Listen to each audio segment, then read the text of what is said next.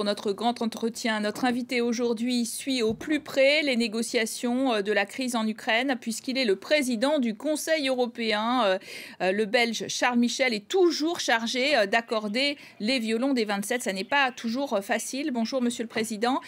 Vous, d'ailleurs, vous entretenez régulièrement avec Vladimir Poutine, qui a déclaré que l'opération militaire russe en Ukraine est un succès le président russe Vladimir Poutine a assuré une nouvelle fois euh, ne pas avoir l'intention d'occuper l'Ukraine. Qu'est-ce qu'il veut exactement alors? C'est en tout cas pas un succès, c'est un désastre d'abord pour l'Ukraine, bien entendu, avec des destructions massives, avec des civils qui sont visés.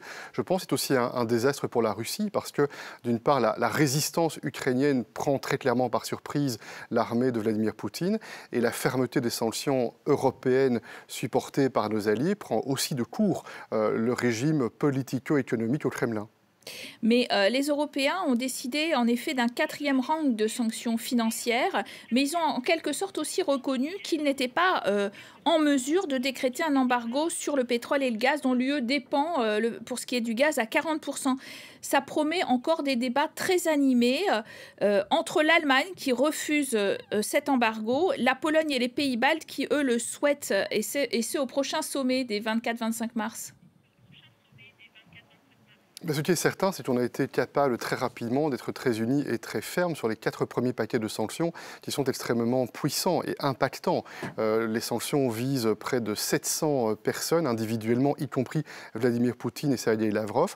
Les sanctions visent euh, environ 70 euh, entités, surtout des entreprises d'État. Et on a encore renforcé les dernières heures et les derniers jours et resserré l'impact de ces sanctions. S'agissant du gaz et du pétrole, je vais être tout à fait clair quand on s'est réunis à Paris, on a tous considéré que toutes les options devaient être envisagées sans tabou. Il est certain que les premiers paquets de sanctions qui ont été décidés visent à affecter euh, le Kremlin pour essayer d'infléchir la position du Kremlin, tout en limitant les impacts négatifs pour l'Union européenne. Mais nous suivons la situation de manière permanente, de manière euh, régulière.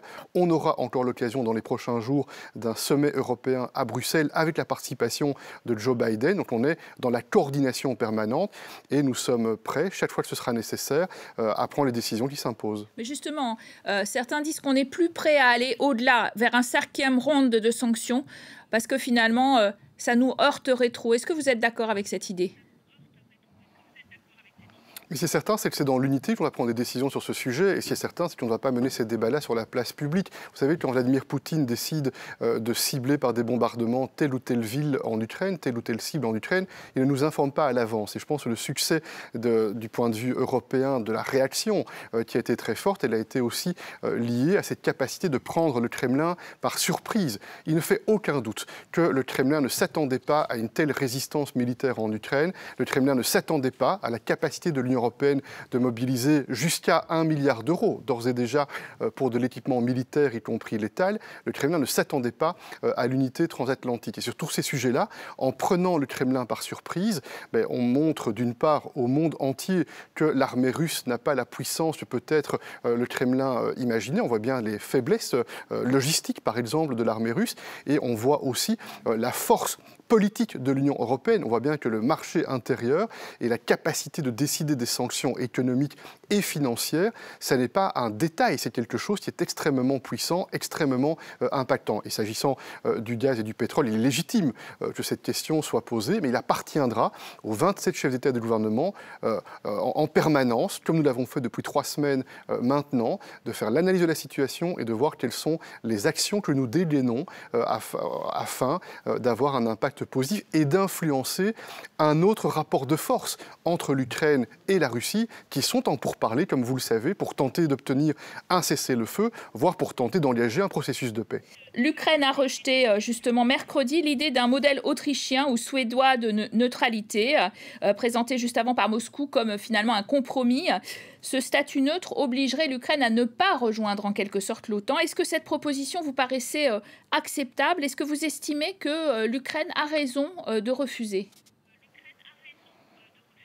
Mais d'abord, ce qui est certain, c'est un premier élément, c'est que ce sont les Ukrainiens et c'est le gouvernement de Vladimir Zelensky qui doit décider en souveraineté, en indépendance, euh, quelles sont les positions de négociation de l'Ukraine. C'est un premier élément et nous venons, nous, en soutien de l'Ukraine. Deuxième élément, nous comprenons bien que la question des garanties de sécurité est fondamentale pour les Ukrainiens. On voit bien que sont les Ukrainiens qui sont victimes d'une guerre sauvage qui a été euh, euh, déclenchée par Vladimir Poutine. Donc il est normal que les Ukrainiens soient très mobilisés pour protéger leurs intérêts en termes de sécurité.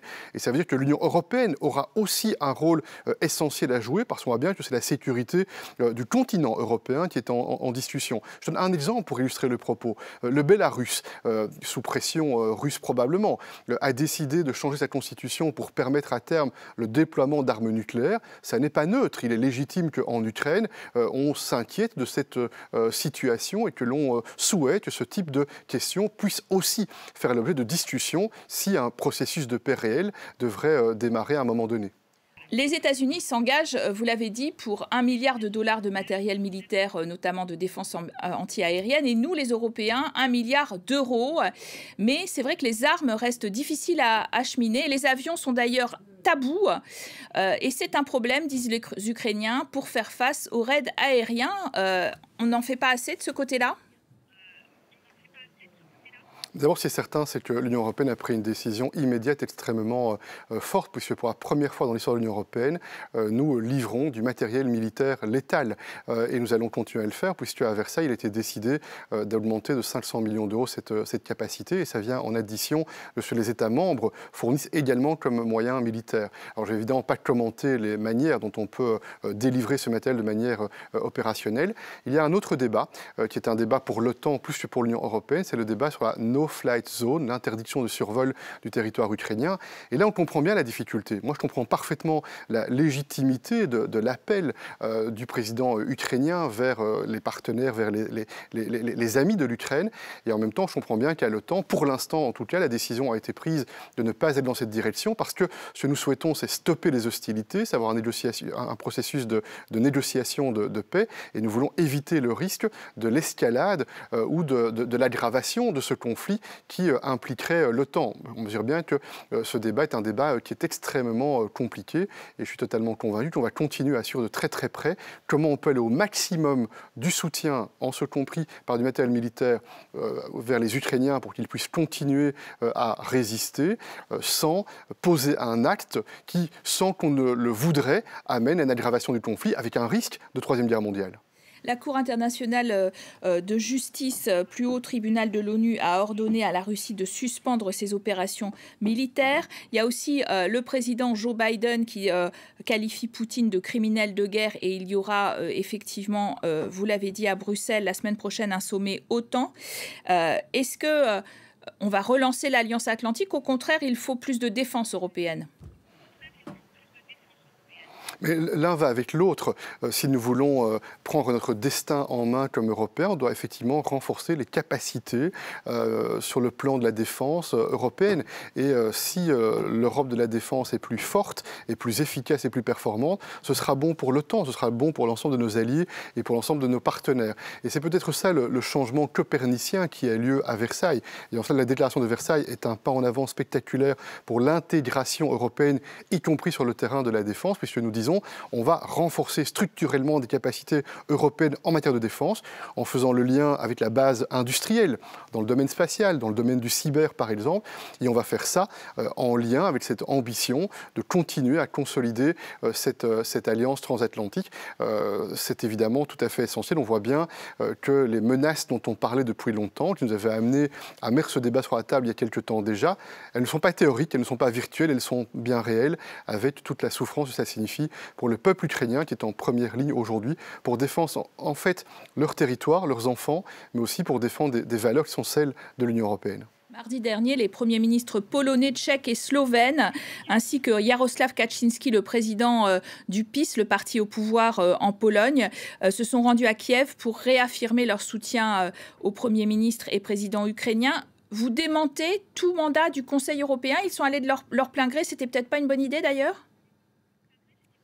Non, d'abord, moi je soutiens euh, les, tous, les, tous les messages, tous les actes euh, de soutien à l'Ukraine et au gouvernement ukrainien, c'est un premier élément. Et nous étions effectivement euh, informés, la de la Commission et moi-même, consultés sur le sujet.